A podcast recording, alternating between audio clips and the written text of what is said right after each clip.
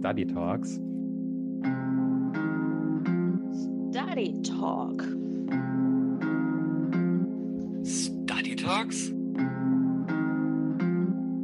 Study Talks.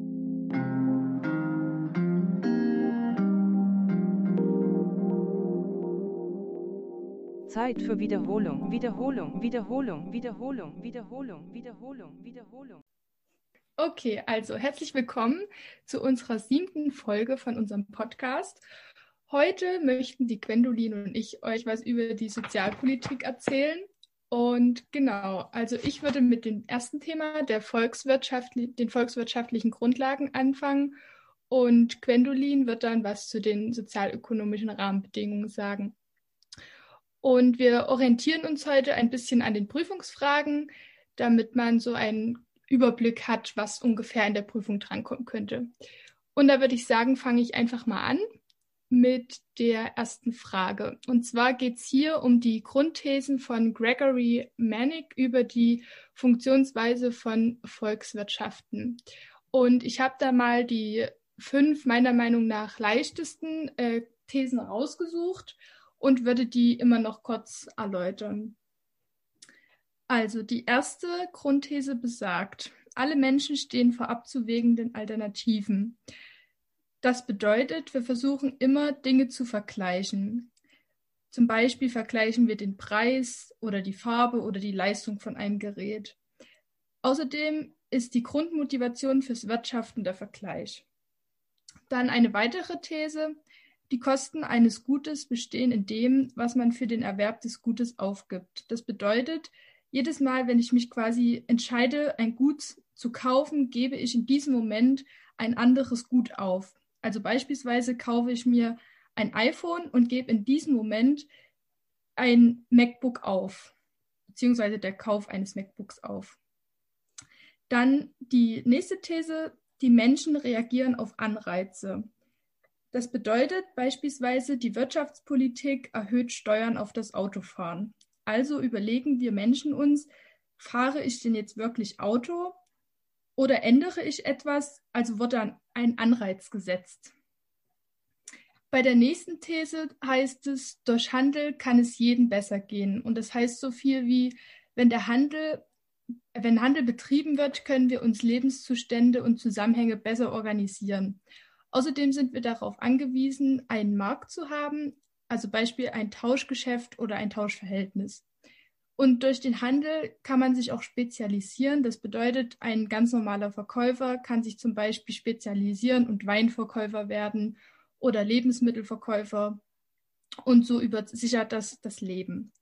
Und die fünfte These wäre, die Preise steigen, wenn zu viel Geld im Umlauf gesetzt wird. Das bedeutet, die Inflation wird damit angetrieben, der Preis steigt und Def Deflation heißt, der Preis sinkt. Beispielsweise hat eine Kugel Eis im Jahr 2010 noch 70 Cent gekostet und im Jahr 2020 kostet sie zum Beispiel 1,30 Euro. Genau, das wäre die erste Frage gewesen. Dann bei der zweiten Frage, was besagt das ökonomische Prinzip, habe ich nur eine ganz kurze Antwort. Und zwar bedeutet das ökonomische Prinzip Flucht aus dem Knappheitsproblem. Das wäre eine sehr kurze und einfache Erklärung dazu. Dann, nach welchen Kriterien lassen sich Güter in einer Volkswirtschaft unterscheiden und verschiedene Beispiele dafür? Also ein Kriterium wäre die Gegenständlichkeit und dazu steht als Beispiel materielle versus immaterielle Güter. Ein materielles Beispiel wäre ein Laptop und ein immaterieller Güter wäre zum Beispiel eine App. Dann ein weiteres Kriterium wäre zum Beispiel Nutzungszeitraum. Und hier wäre als Beispiel gesagt Gebrauchs- versus Verbrauchsgüter. Also beispielsweise ein Gebrauchsgut ist ein Laptop wieder und ein Verbrauchsgut ist zum Beispiel die Nahrung. Und dann noch ein weiteres Kriterium nach Knappheit, also beispielsweise freie versus wirtschaftliche Güter. Ein freies Gut wäre hier Luft und ein wirtschaftliches Gut wäre die, wären die Nahrungsmittel aus dem Supermarkt. Dann gibt es noch das Kriterium nach Stellung im Produktionsprozess. Hier steht sich gegenüber Produktions- versus Konsumgüter. Ein Produktionsgut wäre zum Beispiel Holz und das Konsumgut wäre dann der Stuhl. Und das letzte Kriterium ist nach Grad der Austauschbarkeit. Und hier gibt es als Beispiel substitutionsbare versus komplementäre Güter. Und substitutionsbare Güter wären Kuli oder ein Füller. Und komplementäre Güter ist zum Beispiel das Benzin fürs Auto. Und die letzte Frage bei den volkswirtschaftlichen Grundlagen ist, welche Elemente im volkswirtschaftlichen Kreislauf stehen miteinander in Beziehung? Und dazu hatten wir eine Übersicht uns gestaltet und die versuche ich jetzt mal zu erklären. Ich hoffe, dass das nachvollziehbar ist. Und zwar steht in der Mitte der Staat also die öffentlichen Haushalte, und diese machen Transferzahlungen an die Haushalte, also zum Beispiel an den privaten Haushalt oder an die Unternehmen. Die privaten Haushalte geben Konsumausgaben an die Unternehmen und die Unternehmen Volkseinnahmen an die privaten Haushalte. Die privaten Haushalte zahlen direkte Steuern wieder an den Staat zurück und die Unternehmen zahlen indirekte Steuern. Ein Unternehmen steht aber meistens noch im Austausch mit Ausland und das bedeutet, dass das Unternehmen Geld für einen Import ausgibt und das Ausland Geld für einen Export. Die privaten Haushalte sparen meist und legen ihr äh, Geld bei den Banken an, also bei den Kapitalsammelstellen, und diese investieren wiederum in die Unternehmen. Ich hoffe mal, das war relativ verständlich, ähm, diese kleine Darstellung zu erklären. Und das war es auch schon tatsächlich zu den volkswirtschaftlichen Grundlagen. Und jetzt wollte ich noch mal fragen, ob das von eurer Seite aus, Gwendolin und Rupert, verständlich war oder ob es noch irgendwelche Fragen gibt dazu. Also ich fand es gut verständlich. Ich würde vielleicht noch eine Ergänzung vornehmen zum ökonomischen Prinzip. Und zwar, dass man da noch unterscheidet zum, also vom Minimalprinzip, was dann halt ausschlaggebend für die Effizient, äh, Effizienz ist, und dem Maximalprinzip, was für die Effektivität ist. Weil ich glaube, das ist auch nochmal vielleicht wichtiger Punkt zu dem ökonomischen Prinzip. Ja, ich fand es äh, auch gut verständlich, äh, auch schön die Beispiele. Ähm, finde ich, hat man immer ganz gut äh, daran einfach nochmal festmachen können. Aber ich hätte jetzt tatsächlich nochmal die Frage, ähm, das, die eine Gegenüberstellung komplementär und was auch immer das andere war. Äh, kannst du da das nochmal erklären, was das bedeutet? Ähm, meinst du jetzt bei den, ähm, bei den Kriterien der Volkswirtschaft, welche Güter das waren? Genau, oder? genau. Das war, glaube ich, die letzte Einteilung. Ach so, bei dem Grad der Austauschbarkeit meinst ja, du? Ja, genau. Das äh, ist mir noch nicht so ganz klar. Genau, da war ja als Beispiel die substituierbaren versus, versus die komplementären Güter. Und da hatte ich mir als Beispiel aufgeschrieben, dass ähm, ein komplementäres Gut zum Beispiel das Benzin fürs Auto ist, da ja das, äh, das Benzin quasi in diesem Fall das Gut ist, was benutzt wird, aber es wird ja noch in ein anderes Gut, das Auto quasi gesteckt. Also so war meine, mein Verständnis dafür, dass das quasi noch weiter benutzt wird, während zum Beispiel der Kuli ja schon das Produkt an sich ist, während, also den kaufe ich ja und benutze den und beim Benzin wird das ja noch weiter benutzt. Also nur das Benzin bringt mir ja nichts. Ich brauche ja noch ein Auto dazu. Ich hätte da auch noch kurz was als Beispiel, und zwar substituierbare Güter sind austauschbar und komplementäre Güter sind ergänzend. Also vielleicht dadurch nochmal ein bisschen einfacher zu verstehen. Ja, voll gut. Äh, danke, jetzt habe ich es auf jeden Fall. Genau, das war auch nochmal eine gute Ergänzung, Quentolin. Vielen Dank, das habe ich mir auch gleich mitgeschrieben. Und ja, dann würde ich jetzt an dich übergeben. Genau, also ich würde jetzt erstmal mit den sozialökonomischen Rahmenbedingungen anfangen. Und auch hier werde ich mich ein bisschen an den Fragen auffangen. Ich habe mir die Fragen jetzt direkt nicht aufgeschrieben, aber ihr werdet ja raushören, welches Thema ich gerade bespreche. Ähm, und da fange ich gleich erstmal an mit der Sozialwirtschaft, was das denn überhaupt ist. Und zwar äh, sind das Anbieter sozialer und gesundheitsbezogener Dienstleistungen, äh, zu denen Non-Profit-Organisationen des dritten Sektors, zum Beispiel Gemeinnützende, und privatwirtschaftliche Einrichtungen, zum Beispiel freie Träger wie eine GmbH, eine Stiftung oder ein Verein, gehören. Dann zu dem Wirtschaften. Das, äh, da werden Entscheidungen getroffen vor dem Hintergrund knapper Ressourcen mit dem Ziel, definierte Sach- und Formalziele zu erreichen. Da habe ich euch auch gleich noch ein paar Beispiele mitgebracht zu den Sachzielen. Das wären zum Beispiel die Versorgung, Betreuung, Beratung und die Pflege von Menschen nach gesetzlichem Auftrag. Und Formalziele ist die Erwirtschaftung eines positiven Betriebsergebnisses.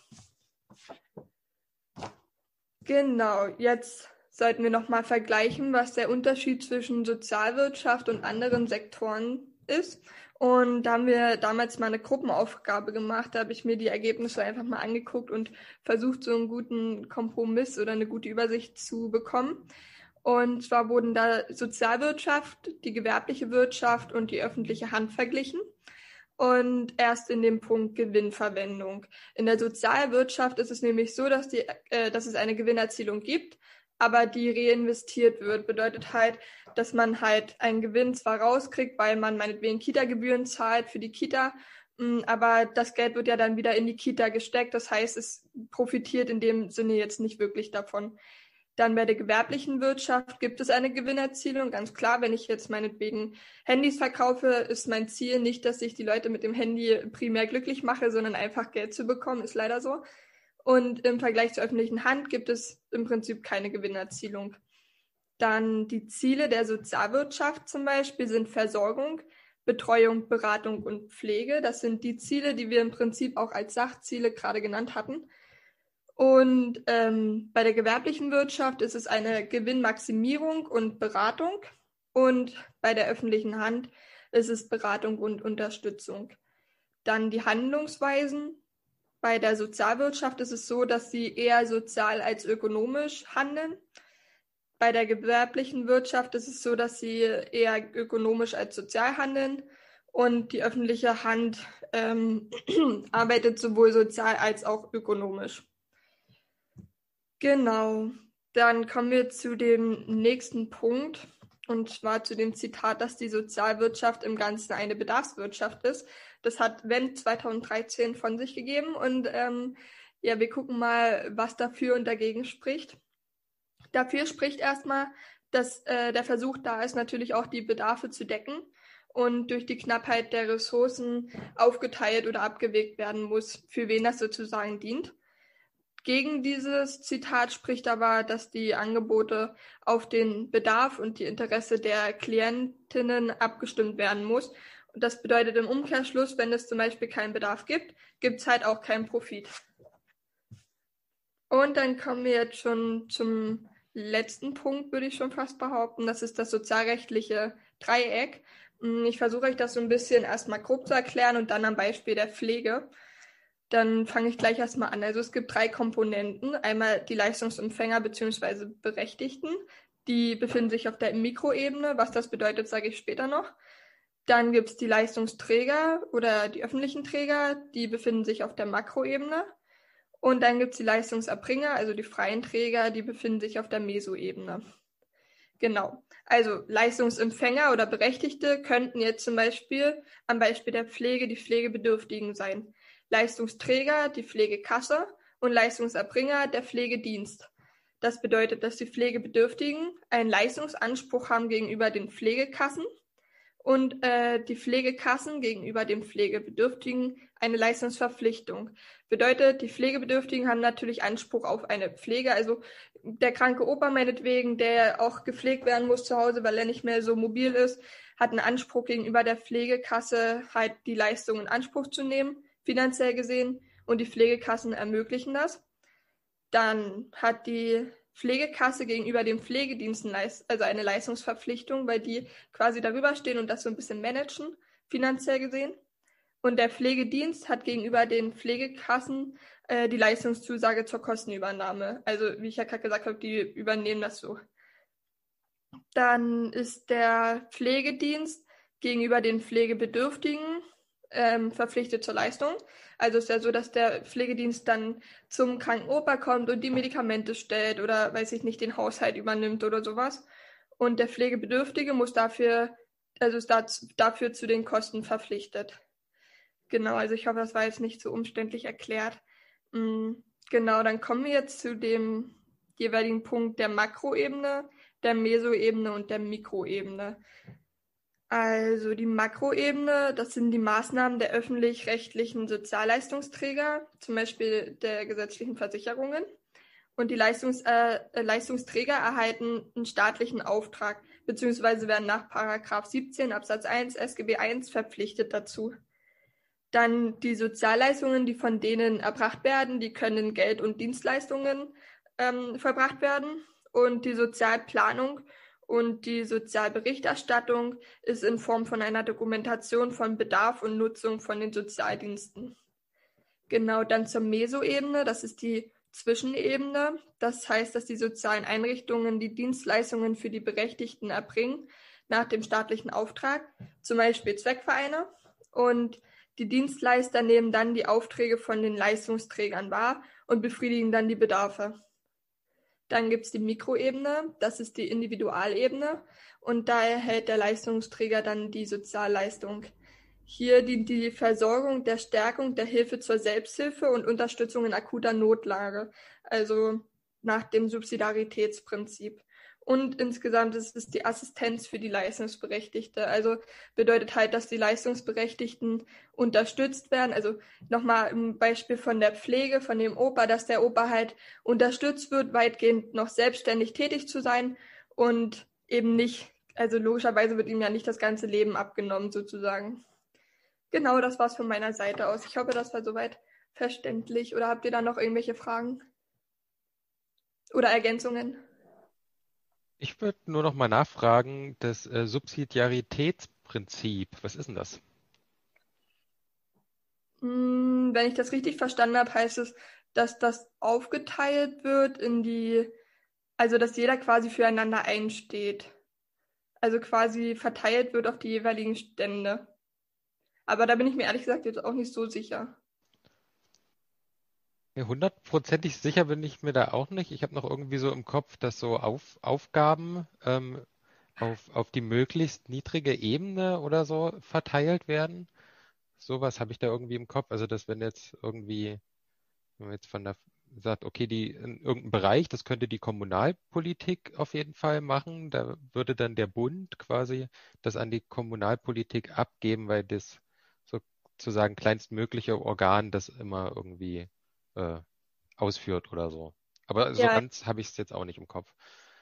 Doch, doch, das war aber richtig. Jetzt, wo du es nämlich sagst, ist mir wieder eingefallen. Und zwar ist es so, dass das im Prinzip eine Aufgabe des Staates ist. Also ich kann es jetzt mal im Beispiel des äh, Arbeitslosengeld 2 zum Beispiel machen. Im Prinzip ist es die Aufgabe des Staates, äh, dafür zu dienen sozusagen, also nach dem Sozialstaatsprinzip, dass jeder Bürger halt ausreichend Geld zur Verfügung hat, sage ich mal, ob das durch Arbeit ist oder Sozialhilfe.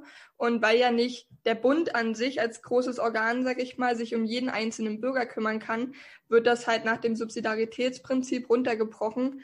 Und äh, dafür sind dann quasi die Jobcenter da. Also die Jobcenter nehmen im Auftrag des Staates die Aufgaben des Staates wahr.